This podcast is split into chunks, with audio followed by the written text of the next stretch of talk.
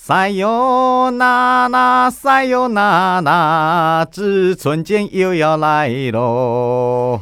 安心和小明呐、和你聊这个包小王。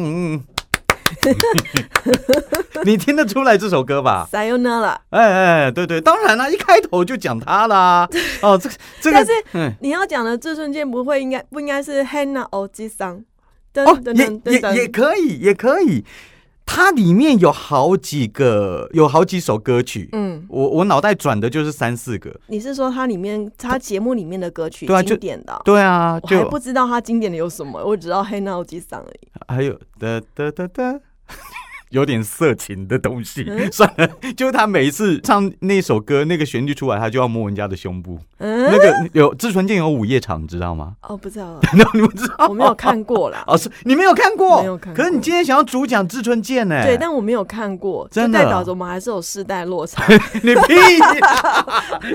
你前几年还有重播嘞。后啦，明星秀吧，小明。我是安心，对，今天要来聊聊这个，我真的从小到大，我看到他，我真的想下跪的膜拜的人。下跪的哈。我我好喜欢他，志村健。这个人啊，嗯。我们已经破题了嘛？我们今天要聊的是志村健 OK，他很妙哦，他其实真的是红遍了亚洲，应该是可以这样讲。名号一爆出来，大家都知道他，而且很多的台湾的综艺大哥，包括了胡瓜，包括了当年的杨凡，嗯他们很多经典的表情角色都是学他的。都学他的。我小时候有一个综艺节目叫《黄金拍档》，你可能不知道啦。嗯，我我听过，就是曾经听那种综艺史的时候会有对我我我大你大你几岁，然后嗯。你又不是电视儿童，我是，所以我看了很多。那个时候黄金拍档有一些小短剧，嗯，其实都在学志存健，对。包括里面的剧情，还有那个杨凡那个杨婆婆，嘿嘿嘿，其其其实是志存健里面对，叫做 Hitomi。因为我前阵子在看新闻的时候，我发现了，如果大家有关注的话，知道志村健在三年前、两年多前，因为武汉肺炎、新冠肺炎过世了。嗯哼，那这几个礼拜有一则他的新闻是说，他的房子到现在都还没有人整理，以及开始在讨论他的遗产由谁来接，因为他没有小孩嘛，他一辈子都没有结婚。是吗？对，我们今天就来讲一下志村健的故事。我我怎么听说？当然，我年纪比较小的时候，我听说他跟《志村大爆笑》里面那个固定女女演员嗯石野洋子有。这个我们待会也会哦讲到哦哦有会讲到，好，对对对好，我们现在来介绍志村健。OK 下册月，你再下一个册月。那塞哟那好好好好好，志村健呢，他是在哎一九五零年的二月二十号出生的。他出生在日本东京都的东山村市。那他是老幺，嚯他还有两个哥哥，哦他们全部都是男生。嗯哼，然后日本曾经有做过，因为他毕竟是综艺界大佬，所以日本有曾经帮他做过一个专题。嗯他说哦，志村健的祖先其实也是有点来头的，嗯，是日本战国时代甲斐国这个地方，在现在的日本山梨县哦，发迹。去过去过，然后呢，他的祖先曾经跟着织田信长的敌人。武田信玄，哇，这马就躲开啊，对，那信玄战败了嘛，织田信长赢了嘛，那啊他们现在是战败者怎么办呢？他们改为投效去找德川家康，哦，然后就被派驻在某个地方，同时务农，一直这样下来。那志村健的阿奏。他是一个木匠，据说还蛮厉害的。但是后来明治时期来了嘛，开始要现代化了，所以呃，他的阿奏就决定啊，我做这个木工好像也没开始没有什么人要，决定回去务农。他生了一个儿子，就是志村健的爸爸，叫做志村宪司。哇，好细哦！天哪，我都不知道这些。那这个志村宪司呢，他其实是个老师，所以志村健他是出生在公务员家庭哦。哦，那而且他爸爸还蛮会打柔道的，还蛮厉害哦的。真的哦，然后那个年代啊，你要想，哦是日本人，日本男人，嗯日本的男人爸爸又是个老师，很严格，他们家一定是那个风气呀、很严谨的。但你想，嗯志村健他后来是搞笑天王、出自于这个家庭，那怎么可能哎，呢？他应该是书要念得很好，然后当学者什么的没这，回事，没有没这回事。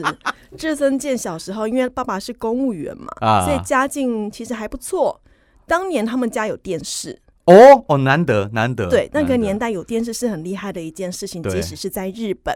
那爸爸很喜欢看电视，电视节目那个时候已经有出现所谓的漫才。这个慢才其实就是类似呃两人组合，就是双口相声一样的意思。啊，就相声，像台对湾的相声，就是有人呢啊吐哏，然后有人在捧哏这样子的感觉。然后爸爸被那个慢才的表演者逗笑了，他发现我爸都很严肃的哎，我没有看过我爸爸在笑哎，怎么他竟然看着电视笑了？他吓到了，完完全全吓到了，他就觉得、怎么可能会发生的事情呢？所以他想说哦，你知道有的时候哦。啊哈，小男生，我不知道你会不会这样，他会很憧憬爸爸对自己的某种认同。我还好，你还好，对对对那志尊健不是，他会希望爸爸可以对他笑所以他发现爸爸会因为慢才而笑。那是不是我在家里面搞笑的话，爸爸也会很开心呢？我觉得他爸应该给他很多压力耶，应该是，对啊毕竟是个老师，又是那个年代？所以呢，开始在每天晚上餐桌上面哦，志森健就开始发挥他小小志森健，他那时候才几岁，很小，大概国小国中阶段而已。他就想说，哦我要去逗爸爸笑，然后每天哈哈哈哈，他爸爸真的会笑，他就越来越开心，因为想要博得爸爸一笑而学了搞笑的功力。哎，所以他的喜剧的开头是为了让他爸爸开心呢。对，是为了让爸爸一笑。哎通常是为了逗女人笑，他是为了呃逗逗爸爸，笑。那 那个时候还还太菜啊，没办法逗女人。对，其实是为了想说，哎、晚餐时段的笑声啊，让他觉得很开心。可是因为你知道，有的时候表演哦，到了某一个瓶颈之后，我只逗爸爸笑好像不够了，我也想要让妈妈笑，也要想要让我的邻居笑，想让我全校的同学一起笑。嗯哼，他那时候高中毕业十八岁的时候，他就决定我要去电视台工作。哇，那个时候应该蛮难进去的。非常的难、哦，对啊，那怎么办呢？嗯因为那个年代因为有电视了嘛，所以开始有一些搞笑团体出现，慢慢的、慢慢的从演艺圈来发展。可是十八岁的高中生，他要怎么样进到电视台呢？志村健就去找了一个当时在日本已经开始在慢慢发迹的搞笑团体，叫做漂流者。啊，像我们一样，慢慢慢慢要发机了。对，慢慢准备要发机的漂流者，他的队长定时长介的家门口。他还查到他家在哪边，是他就站哦。可是定时不在家，那他站有什么意义？而且当时是下着大雪。哎呦，好戏十！八岁的志村健在大雪纷飞的状况之下，站在定时长街的家门口站了十二个小时，等到他回家。哎，这安内博艺术，我们站十二小时是要站给人家看，嗯人家根本不在。他不在。对呀、而且我跟你说，其实定时一开始也不放在心上，因为太多人来站了，太多人想要请他帮忙介绍去实习，然后当他的实习生，看能不能够进到电视圈里面。而且志村健哦其实也不止站在电视家门口过，他也站在其他人的门口过。他是一千零一招，就是对，但是就是不断的受挫嘛。大家想说你长得又不帅，然后你是你是会什么？十八岁的搞笑功力能够多厉害呢？嗯可是定史长介想说，哦，你站了十二个小时哦，你有兴趣哦？好啊，那不然来试试看好了。嗯因为当时这个高中生就是志村健，他说我快要毕业了，你请你收我当跟班。拜托，求求你！然后再来一个冷知识，我们不是讲说志村健、志村健吗？这不是本名，哦，好是哦，对，他叫什么？志村健的本名叫做志村康德。康德咳嗽胶囊。康德的意思就是取自于刚刚不是我们前面有讲，他的祖先曾经侍奉在德德川家康康底下，就是取那个康德两个字。那健这个字呢，是取自于他爸爸的名字的谐音。他爸爸叫做宪司嘛，宪是宪法的宪，嗯公司的司。嗯然后翻译成日文的话，其实它跟健 can 这个字音是很像的，所以你看，他连艺名都跟爸爸有关。哎、我有没有跟你聊过？就是我在大学的时候还是高中啊，嗯，我们班上就有一个日文很厉害的，哈，然后他有一次跟我说什么名字，我们中文的名字其实可以、不知道用什么方直直翻成那个日文的名字。可以对，他说他研究过我的名字，然后翻译成日文是什么？知道吗？是什么？叫金山田八郎。我 我当场很想把他过肩摔。我说为什么？我 我说你这个田八郎是怎么出来？天他说就就是就是田八郎啊。嗯我没有，我不相信他，我觉得他只是在整我。好，好了，没事没事。我们跳回至尊界，不用管田八郎哈。田八郎，当年呢，一九七三年的十二月，志村健已经二十七岁了。嗯，他就用志村健这三个字当艺名来走跳，他也组了搞笑团体，而且他会自己写本要来表演，但就是很不顺利啊。毕竟年轻人刚进演艺圈，没有人提戏的话，怎么可能顺利呢？哦，好家在，我以为你一开始就要说他顺利，然后成没有功，没有没有，那就太可他们其。实也是，他其实也是跌跌撞撞的一段时间，甚至哦，嗯，刚刚不是说那个漂流者他有收他吗？对，但其实虽然志村健信心满满说，我一定会努力，我一定会加油，我一定会当上什么样的搞笑天王之类的，嗯可是他才撑不到一个月就逃跑了。哈哈志村健也是有逃跑的时候，现在他的综艺节就是他生前的综艺节目，嗯。有的时候主持到一半他会跑掉，你知道吗？但是那个逃跑，他真的逃跑，他不干了，太累了。是哦，可是呢，没多久，但逃跑的人其实也很多，所以电视常见他们也觉得，哦，好吧，就正常，就是一个人放弃了这样。嗯没想到一个月之后，嗯志村健回来了，他又继续站人家门口了。可是这个门口，他不是站在队长定时常见的门口，他去站在加藤茶的门口。加藤茶，对，哎，好熟的就因为他们是同一个团队里面的人，好好好好，所以呢对，所以他就去跑去站在他们家门口，之后回来，好说。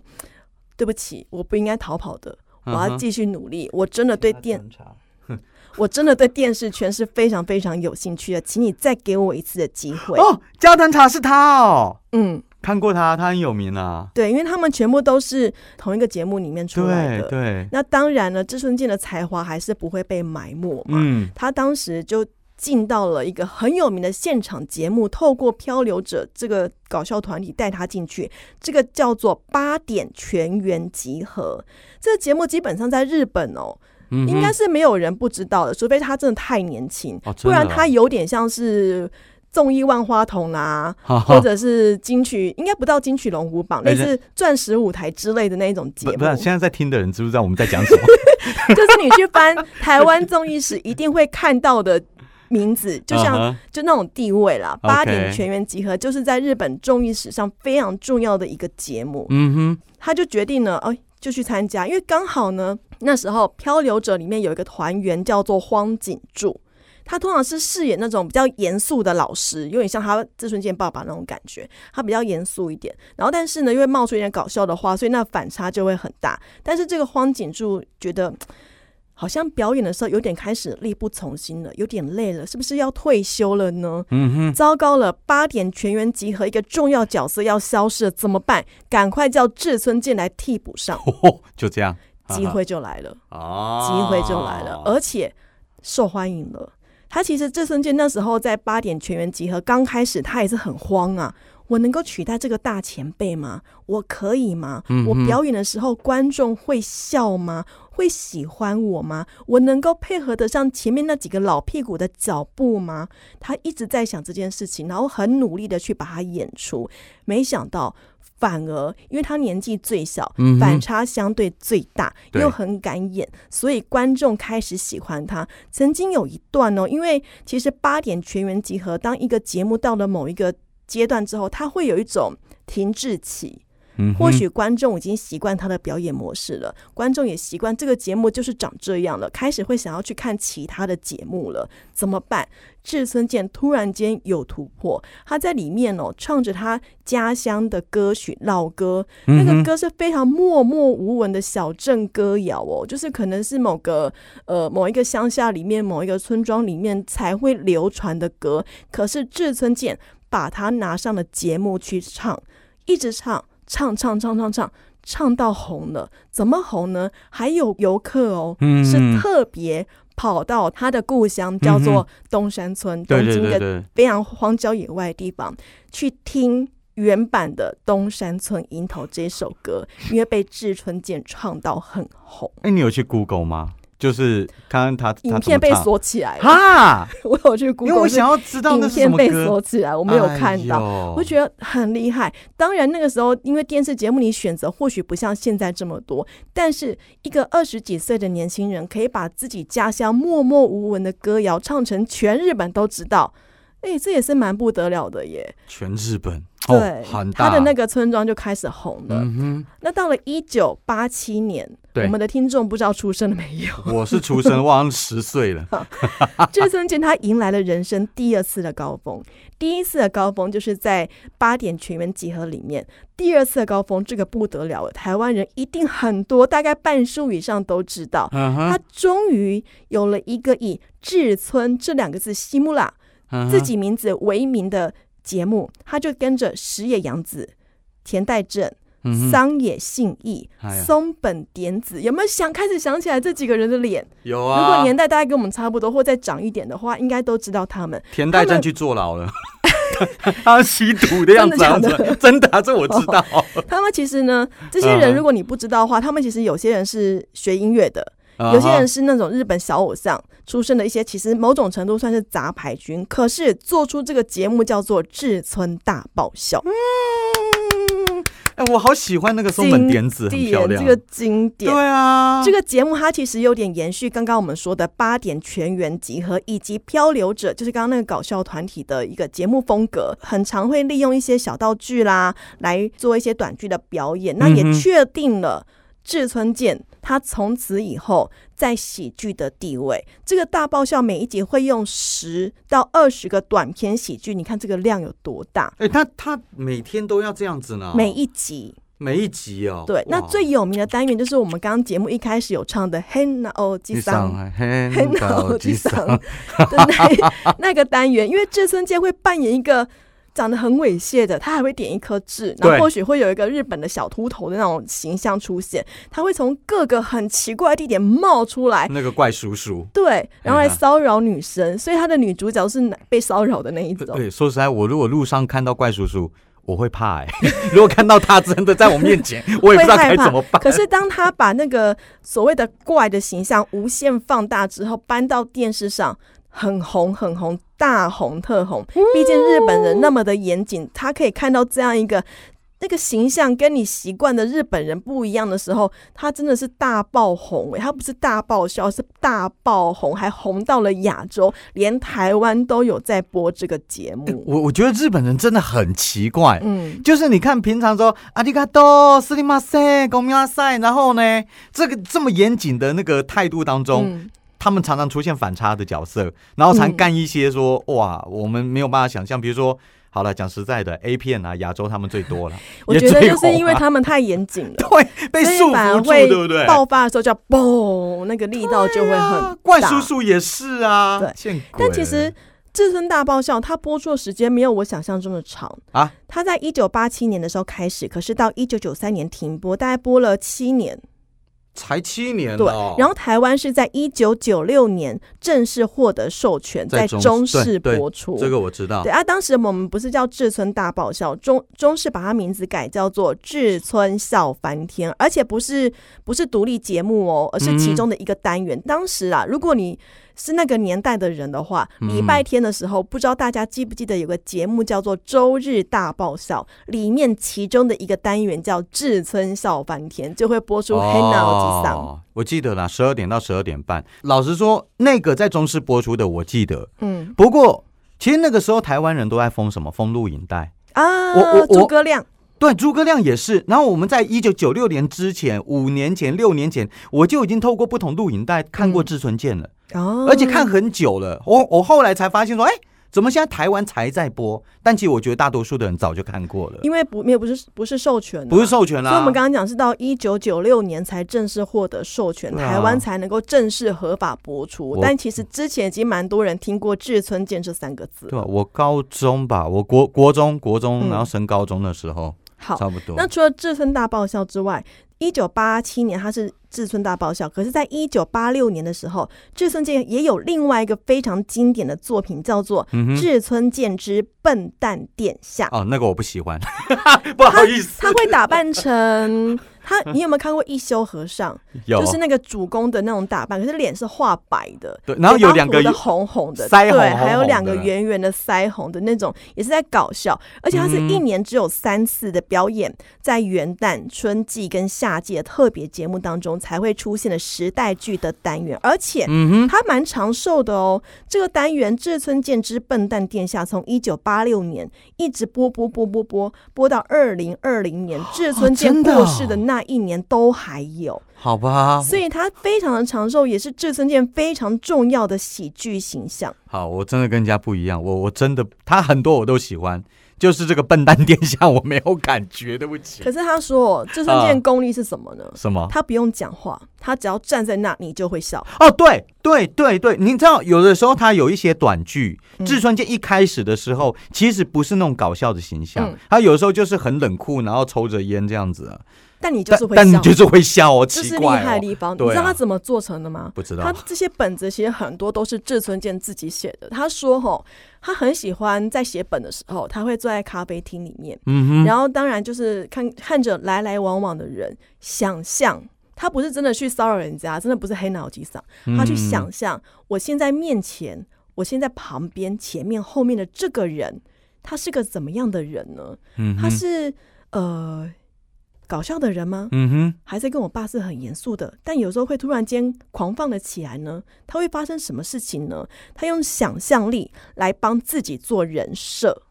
哦，透过前面有一个具体的形象，加上一个想象力来帮角色做人设，而且他很经典的角色叫做 Hitomi 婆婆，其实也就后来的我们台湾的杨婆婆的形象。她怎么发想出来的呢？志村健说，他发想这个 Hitomi 婆婆的原因是他当时在跟一个呃，也在想本的时候，嗯哼，他在遇到了一个年纪大的婆婆，对，他真的就嗯嗯嗯嗯嗯嗯。他跟他讲话就是有点结结巴巴，结结巴巴。他真的说：“哎，婆婆，你在讲什么？你在讲什么？再说一次好不好？”婆婆就一样，嗯啊，对，他就觉得婆婆好像什么都没有说，她只不过是在呼吸而已。他就把这个婆婆的样子记住，再把那个状况放大，再放大，再放大。到自己的表演当中，就发明了 Hitomi 婆婆哦，然后也被杨凡学来变成杨婆婆，哎，很成功哎，杨婆婆很成功哎，非常的厉害。对，但是我其实很，当然现在说是太晚了啊。我那时候很希望说志存健能够演演绎出电影也好，戏剧也好，是震惊的。他有演，他有演吗？他有演过《铁道员》里面的一个客串的角色。他其实他，我跟你说，志村健厉害跟特别的地方在于，日本有很多的艺人他是多妻的，他可能演戏剧、演电影，他也出唱片。可是志村健他很多老婆的意思，你要多妻吓我吓我妻是良禽择木而栖的妻。OK，对，志村健反而没有非常认真投入在。电视戏剧里面，电影他偶尔也只是客串，他就是专心在他的搞笑主持当中，他就是喜欢这一份工作，他就觉得哦，搞笑艺人的最终形态，我就是上台走个一圈，立刻下台，也是可以让人家笑。嗯哼。说：“哎，他刚刚对我鞠躬，哎，他一句话都没有说，走了一圈，大家就在笑，哎，莫名其妙，但这就是功力。对啊，我相信他来台湾应该也会有这样子的魔力。嗯，他在我面前，我真的会想笑，就会很想笑啊。那除了电视节目之外，刚刚讲他其实戏剧表演不多，但他会演舞台剧。哦，我相信。二零零六年开始，他每年会演一出叫做《志村魂》。”的舞台剧，嗯哼，这是他自己发想的。他想要向观众展现他心中最厉害、最理想的喜剧。嗯，那志村健也把《志村魂》当做是他这一辈子最重要的一个作品。他曾经哦，怎么样都要演哦。他已经病重了，真的重感冒到不行，他还是要撑着他自己病重的身体站上舞台，差点要被抬去医院。哎呦，他甚至哦，演到这样哦。甚至，因为在舞台舞台剧哦，如果你有认识的舞台剧朋友，或你真的长期关注舞台剧的话，应该要知道舞台剧很吃体力。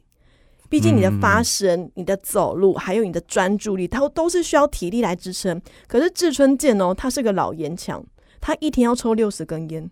你看他压力有多大？他想本也是压力，他也要扛收视的压力。他一天要抽六十支烟，我算一下，一一包烟二十支嘛，嗯，三包，哇，比我爸还多，很凶啊，很凶很凶，你就知道他肺有多没力了。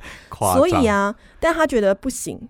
我发现我演舞台剧，我的至尊魂没力，不行，我戒烟。至尊剑真的就是戒掉烟了。哎、我觉得好可怕哦！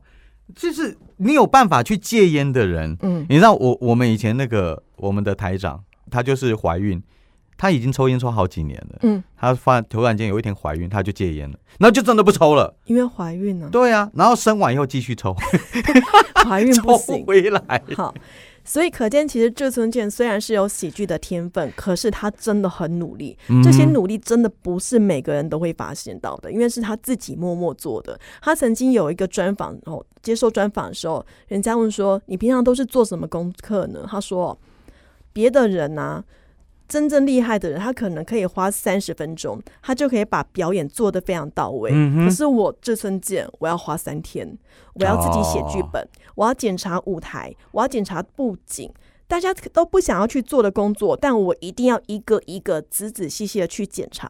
这村健就说，可能是因为我都会做这些其他人不大想要做的事情，我做了四十年，所以我可以活到现在。哦，这样的努力是很多人没有去发现的，除非你跟他一起工作。没有要成功才有意义啦。而且嗯你说这一段，我突然想到，他可能算是喜剧台上的铃木一郎，哦、对不对？也也是那种努力到很夸张。你说花三天呢、我很难想象哎、他花三天，花他是志村健哦，他本也是还是自己想哦。他有很多自己的坚持。那志村健到后期，可能年轻观众会比较知道是天才志村动物园，我不知道这是因为那个未来日本台好像之前有播过，它是二零零四年开始播放的综艺节目，主要会让一些主持人啊，像志村健跟嗯。来宾们一起挑战照顾各种不同的动物。你可以啊照顾蛇、照顾狐獴之类的，你去体验当动物饲养员的感觉，然后有点搞笑啦。对，发生非常多有趣的东西。那志村健也是日本综艺节目《男女纠察队》经常会出现的客座来宾。嗯哼，我想问一下，你你刚刚有讲到说他其实一生没有结婚，对但我印象当中他交过很多女朋友吧？他哦，花心的嘞。对呀、我要是他我也花心啊。他花心的，因为他毕竟也赚了蛮多嘛。对对他，其实一生活了七十年，啊哈，他交过的女朋友呢，数目我们当然是没有办法算嘛，毕竟对也要他本人有证实，现在无法证实啦。对，志村健出道四十八年，这一辈子没有娶过。他身边的女伴呢，也不断的被传有 A 有 B 有 C 有 D，到处都是。他也跟很多合作过的女星传过绯闻，像你刚刚讲的《志村大爆笑》里面的石野洋子，很常演他的老婆。对我记得他们在一起过，那还有一些 A B 女优也跟他传过绯闻，哇还有一些主播们也跟他传过绯闻。哇，对，但是志村健哦，他嗯曾经有说过，为什么我不结婚呢？他说我曾经有过想要结婚的念头。嗯哼，他在某个特别节目，那个节目是专门找帮人家找前女友的，哦 就有点类似阿亮的寻人任任务。啊，如果现在他已经结婚了，不是很尴尬吗？那个一定都会先 say 一下吧。我我在猜了，我应在猜他当时是首次曝光自己的感情史，他说。几十年前，他曾经跟一个小他十三岁的小女生交往，两个人真的一度论及婚嫁，要结婚喽。对，突然间分手了，婚事破局了。那为什么分手呢？志村健说：“哎、其实我也忘了耶。搞屁呀、我期待的半天。”然后志森健说：“其实他当时已经进入戏剧圈了，演艺圈了，人气很旺。那跟那个女朋友是透过一个节目认识的，两个人真的是认真想要交往的还曾经去拜访女方的家长。那最后就分手了嘛。他很想要知道说对方。”这么多年了，是否是不是真的很幸福美满呢？所以透过这个节目，循着那个线索，按图索骥去把这个小女友找出来了。当然，当年已经不少了啦。哎、他也是艺人吗？那个小女友诶，可能是工作人员，哦，不知道就对。对，然后他就他也愿意站出来，可见当时虽然分手了，但是他们也释怀了。嗯那前女友就爆料，志村健，你忘记为什么分手，对不对？我告诉你，就是因为你花心才分手的。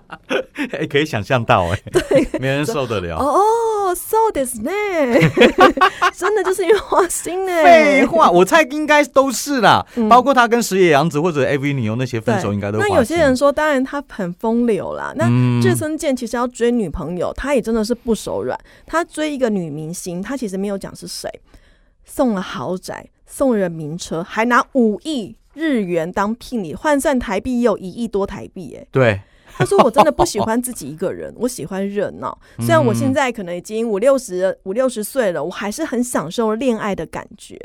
那其中，他也跟一个艺人叫做幽香传出父女恋，啊，有忧然后也跟一个主播，主播还小他三十六岁，展开非常热烈的金钱追求攻势。他给他一点四亿台币的豪宅，外加每个月一百四十三万台币生活费的优渥条件，向这个前主播求婚，但对方拒绝。是你，你要吗？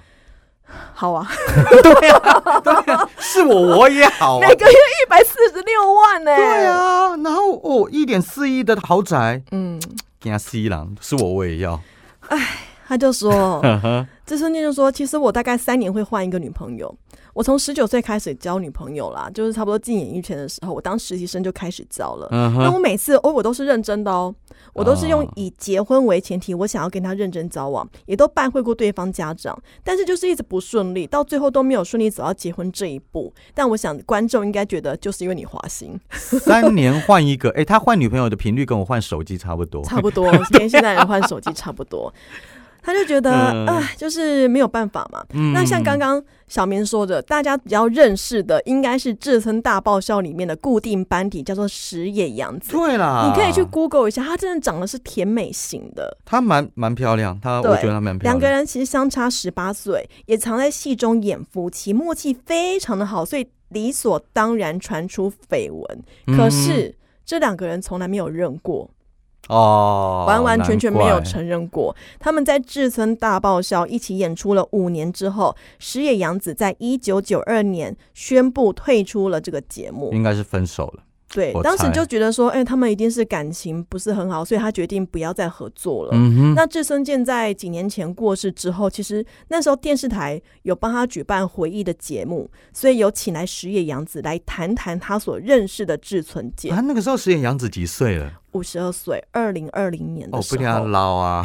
不过我记得年轻的时候她真的蛮漂亮，她演过那个歌吉拉，哦，真的哦、那个我有记得。他就说，他就说，哎、志村健啊，就真的是很提携后辈的一个长辈。然后他们嗯在在下班的时候啊，经常会去聚餐，所以听到这段不幸的消息啊，真的也是蛮难过。可是他还是没有认当年他们是怎么一回事，有即使在这么多年，之后，还是没有认。我我觉得也不好认呢，因为石野洋子应该后来有结婚，对对对？他也不好认。他退出也退出了演艺圈嘛。嗯那志村健其实也是蛮洒脱，他觉得，嗯、对我赚了很多钱，但是我感情不顺，我自己膝下也无子嘛，但我有朋友嘛，那我自己的人生我就做自己喜欢的事情就好啦，以后是谁也不知道嘛，那我就努力做，做到自己喜欢、自己满意就可以了。嗯，那他一直以来出道这么多年哦，他一直都有节目也有演出，而且他一直成名到现后到他最后一刻嘛，对，他的身家根据日本的媒体统计有二十亿台币。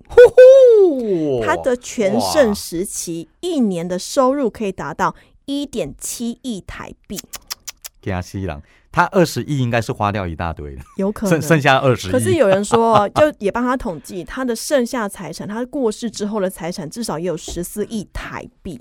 给他西郎，那由谁继承呢？因为他爸妈都过世了嘛，嗯他也没有老婆，也没有小孩，但有传说好像有私生子，但没有人能够确定他。不是有哥哥吗？对也也不在了吗所以？只要他真的外面没有小孩回来的话，他的那个遗产就会是由他的两个哥哥来继承。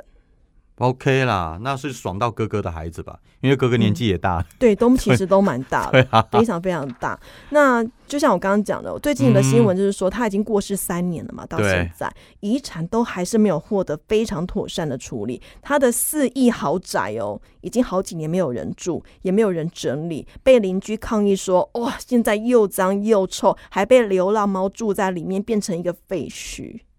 啊，对，都没有人来处理他的房子。哎，我来帮他处理啦。我也是，他的好不好房子在日本的三鹰区哦，东京三鹰区是非常高级的住宅区哦，有三层楼高哦。我非常乐意帮他处理，可 可以的。然后啊，他有一个爱车，就是他生前的，在他的他有一台凯迪拉克的车子。，OK，他用百万元的台币价格给他的土地，叫做千鸟大物。我不知道大家知不知道这个人，我还没有去查他。嗯哼，然后两个两只狗是由家父家政府给领养的，那豪宅的继承权其实是哥哥的，所以但是就是一直啊没有很很认真的去清，所以在志村健在二零二零年的三月二十九号，因为新冠肺炎过世之后，他的身后的遗产呢、嗯，有一些不动产的部分都还在处理当中，但是没有人整理。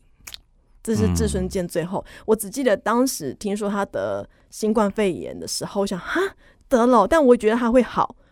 后来哈过世了，他大概是我比较有感的一个因为新冠肺炎过世的重量级艺人、欸、对。嗯，那如果有年轻人现在在听的话，你可能不太认识他，你去想了，你现在应该喜欢看网红，嗯，你最喜欢的那个网红的红的度的流量的度，差不多乘以十倍，哦不止哦，搞对，搞乘不止哦。二十倍、三十倍，大概就是百倍又千倍哦，对啊。真的，因为它是全亚洲，对，大概就是志存健那么红，那个真的是红到很可怕，而且那个时候夜市。嗯，因为有台北的通化街夜市或者台中什么夜市，他们不是都会有那个摊位，他们都会卖很多的 VCD，、啊，好的都都是有关于志存健的。嗯。那个时候我也有偷偷去买。它是真的是非常经典的一代笑师吧？哎、我现在刷，我现在偶尔会刷到他的 YouTube，哎、我还是会停下来看。嗯。而且他的 YouTube 很特别，就是有些当然有中文台词，有些没有，嗯，但是就算是没有，你也看得懂。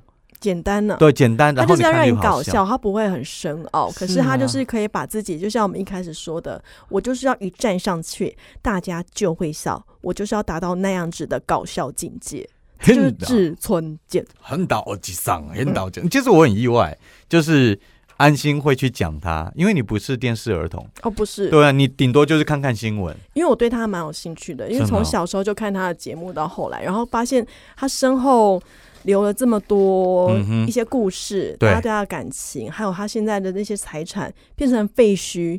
我会有一种某一种的唏嘘感，当然也不用为他的家人担心，因为毕竟他真的很有钱。只是以曾经的辉煌到最后收尾的时候的感觉，他的他真的还是蛮戏剧性的。是的，嗯，呃，最可惜是没有一个人这样子来花个几百万在你身上，一百四十六万 也包不养，也不会有阿姨拿着一百多万说：“哎、小明，我包养你。嗯嗯嗯。”这种事情不可怜。好啦，啊，今天稍微尝试一下，我们做一个那个人物志。嗯，那下礼拜呃哦，我们会稍微换一下，因为安心那个时候有跟我讲说稍微转一下。我们最近在试一下不同的风格。对那如果听众朋友有什么任何意见呢，都可以上呃明星秀的 Google。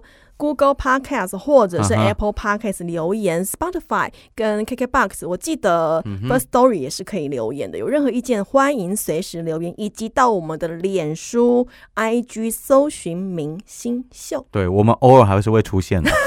对，而且现在最近我跟安心工作比较稳定了，以后、嗯我们应该会有更更更多的时间来经营这一块，好不好？大家多多捧场啦！我是小明我，是安心，下礼拜见，拜拜。拜。